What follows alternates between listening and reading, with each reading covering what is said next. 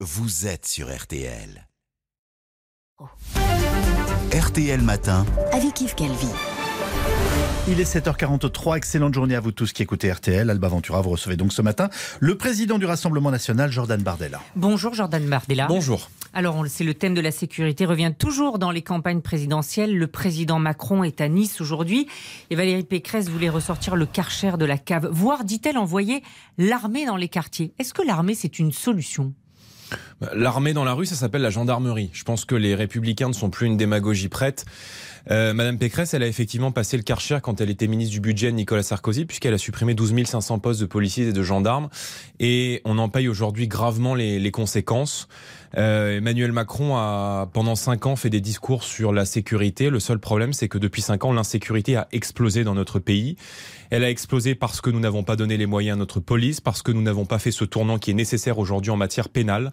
La justice est forte avec les faibles, faible avec les forts, et euh, parce que nous avons continué de mener une politique migratoire massive qui fait que euh, aujourd'hui la quasi-totalité de la délinquance de rue que subissent La- les la- Français, je vous rappelle qu'il y a 2000 agressions par La jour qui sont commises criminalité a dans augmenté. notre Les pays criminels sont de plus en plus sont le fait de l'immigration. qu'ils envoient des tirs de mortier euh, sur, euh, sur les policiers. Donc est-ce que l'armée, ça peut être une solution? Vous me répondez gendarmerie, mais elle, elle ne fait pas Non, il faut référence à la donner les ordres. Il faut donner les ordres à nos policiers. Il faut leur donner les ordres de rentrer dans les quartiers. Aujourd'hui, on sait qu'il y a une grande partie de ces territoires qui sont tenus par des trafiquants de drogue, qui sont tenus par ce qu'on appelle des grands frères. Il y a 5000 chefs de gang qui, d'après le criminologue Xavier Hofer, sont identifiés sur le territoire national et qui ne sont, sont pas Qu'est-ce mis que vous en feriez, hors vous, de ces chefs de gang de nuire.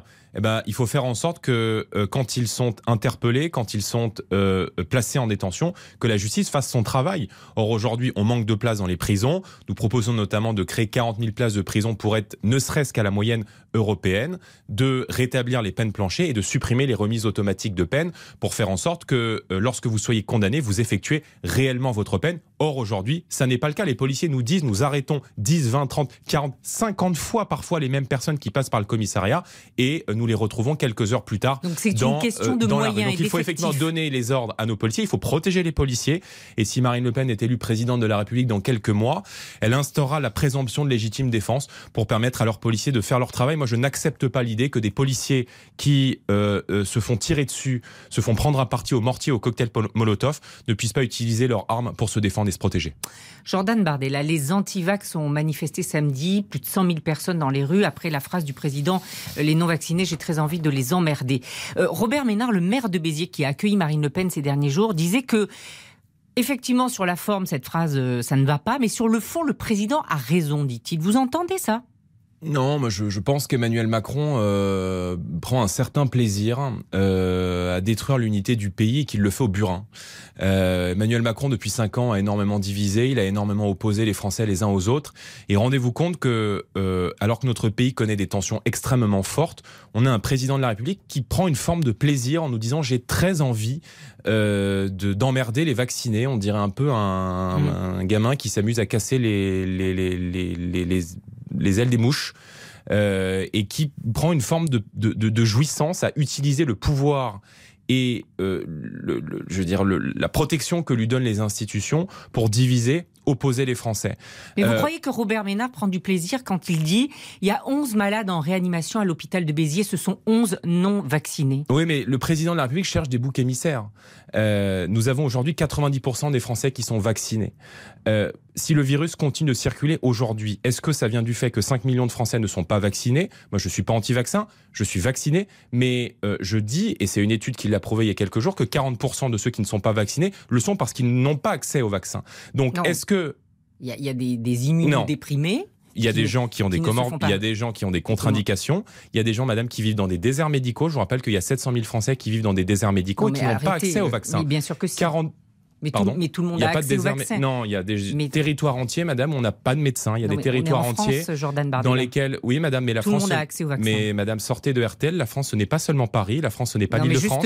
Il y a des justement, je ne suis campagnes, pas madame, toujours à Paris. où il n'y a plus de médecins, où les bureaux de poste ferment, où il n'y a plus de services publics et où une grande partie de nos personnes âgées vivent isolées très très loin euh, des foyers d'activité. Et donc il faut aller les chercher, il faut aller les convaincre. C'est ce qu'a fait l'Espagne où convaincre, oui. 99% des, euh, des publics à risque et des personnes âgées âgées sont vaccinées. Mais encore une fois, on a 90% de vaccinés. On n'a jamais eu autant de cas Covid. La vérité, c'est que ces vaccins ne sont pas aussi efficaces qu'on l'espérait. C'est pas moi qui le dis. Ce sont des voix très officielles de la médecine, comme le professeur Combe, qui dit, bah, qui ça, madame, quand on a 90% le vaccin de, la grippe, on, peut, on, le refait chaque année, Jordan Bardella. Le Mais vaccin est-ce que contre vous connaissez, la grippe saisonnière. Madame, est-ce que vous connaissez un autre vaccin au monde où il faut se faire vacciner tous les trois mois?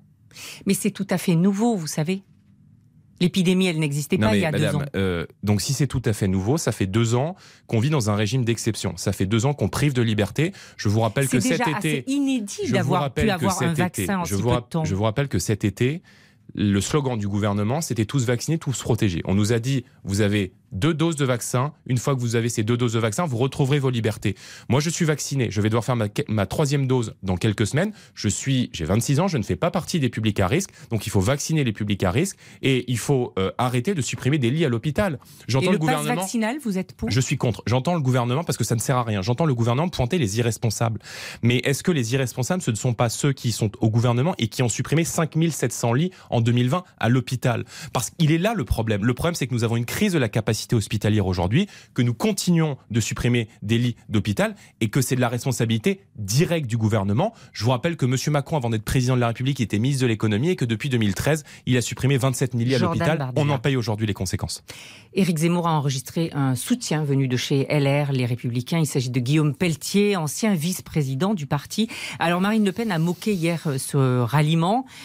C'est un ancien du Front National de la Jeunesse. Vous auriez pu le récupérer, non? C'est un parlementaire, ex-numéro 2 de LR, je le disais. Il représente l'aile droite. Je, il a peut-être, je dirais Zemmour qu'il a peut-être pas récupéré le plus fiable, parce qu'effectivement, vous avez raison de le souligner. Euh, Guillaume Pelletier a fait cinq partis politiques différents en 20 ans. Il y a un mois, il soutenait Xavier Bertrand à la primaire. Il y a 15 jours, Éric Ciotti. Aujourd'hui, Éric Zemmour. Donc, on ne sait pas bien donc, où est-ce qu'il sera dans quelques semaines. Ça vous amuse euh, bah, Non, mais Éric Zemmour disait de, de, Guillaume Pelletier il y a quelques, il y a quelques mois euh, qu'il était un traître de comédie et qu'il était un, un sous-Sarkozy. Bon, la vérité, c'est que euh, euh, il y a une grande partie des cadres aujourd'hui des Républicains qui considèrent que, comme beaucoup d'électeurs d'ailleurs, que Valérie Pécresse est la sœur jumelle d'Emmanuel Macron et qu'il n'y a pas une feuille de papier à cigarette entre elle et le président de la République, la seule qui rétablira aujourd'hui l'autorité de l'État, l'ordre dans le pays, qui mettra fin à cette politique d'immigration massive et qui protégera l'identité de notre pays, c'est évidemment Marine Le Pen. Mais c'est plié pour, pour Zemmour?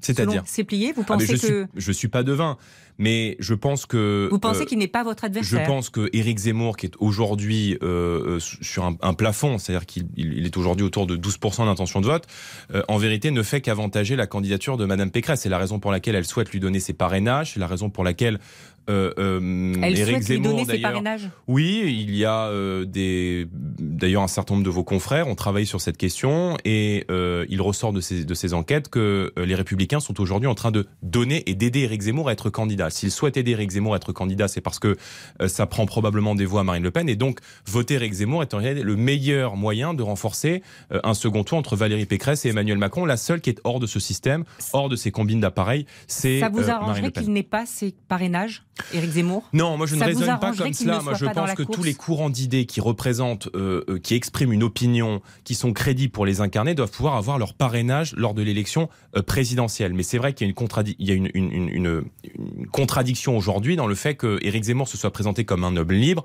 indépendant des appareils, indépendant du système partisan, hors système, alors qu'on le voit aujourd'hui, il est totalement dépendant euh, des Républicains et de Madame Pécresse, qui l'appelle un petit peu à l'aide pour euh, avoir ses parrainages. Et vous pensez qu'il va les avoir? 500 parrainages je de maire Je ne suis pas devin, je ne sais pas, mais c'est vrai qu'il est de plus en plus difficile aujourd'hui d'avoir ces parrainages, d'avoir ces signatures lors de l'élection présidentielle. Nous-mêmes avons des difficultés pour obtenir les nôtres, même si nous avons, nous, un appareil avec des élus qui euh, apportent déjà une partie de ces signatures. Mais c'est vrai que euh, on a le sentiment que le système est verrouillé aujourd'hui, que ce soit pour le financement des candidats euh, à l'élection ou euh, des signatures, et eh bien que euh, les partis traditionnels qui ne représentent plus grand monde aujourd'hui, en tout cas au niveau national, euh, détiennent quand même les clés de ce scrutin. Donc Éric Zemmour a demandé à changer la règle des parrainages, euh, que les parrainages des maires ne soient plus rendus publics, qu'il n'ait pas à subir non plus de rétorsion financière. Est-ce que vous êtes favorable à changer la règle? Oui, je pense que euh, la loi qui a été votée par, euh, par François Hollande est une erreur. Euh, avant, les parrainages étaient anonymes. Lorsque un maire signait pour un candidat, son nom n'apparaissait pas. Aujourd'hui, les noms apparaissent oui. quasiment en temps réel sur le site du Conseil constitutionnel, ce qui pose des problèmes pour beaucoup de maires qui nous disent, moi, je, je, je vous soutiens, je soutiens votre candidate, je partage vos vos idées, mais euh, euh, l'agglomération est détenue par un maire qui euh, n'est pas un maire de votre chapelle politique ou par un, un élu qui n'est pas de votre chapelle, et donc cela me pourrait me poser des problèmes pour avoir peut-être demain des subventions ou des moyens supplémentaires pour ma règle. commune. Donc il faut évidemment revenir sur le caractère anonyme des parrainages. Et vous, vous en êtes tout des parrainages Marine Le Pen en est où? On est aujourd'hui autour des 400, euh, des 400 signatures, mais nous en appelons encore aujourd'hui au maire. Nous avons besoin que tous les, les courants d'idées, je crois que M. Mélenchon et M. Dupont-Aignan sont également concernés par ces difficultés, puissent évidemment euh, euh, être représentés lors de cette élection présidentielle. Merci Jordan Merci à vous. Merci à vous deux. L'intégralité de l'entretien, comme chaque jour, est à retrouver sur le site rtl.fr. Vous restez avec nous, Jordan Bardella, puisque vous êtes à nouveau dans l'œil de Philippe.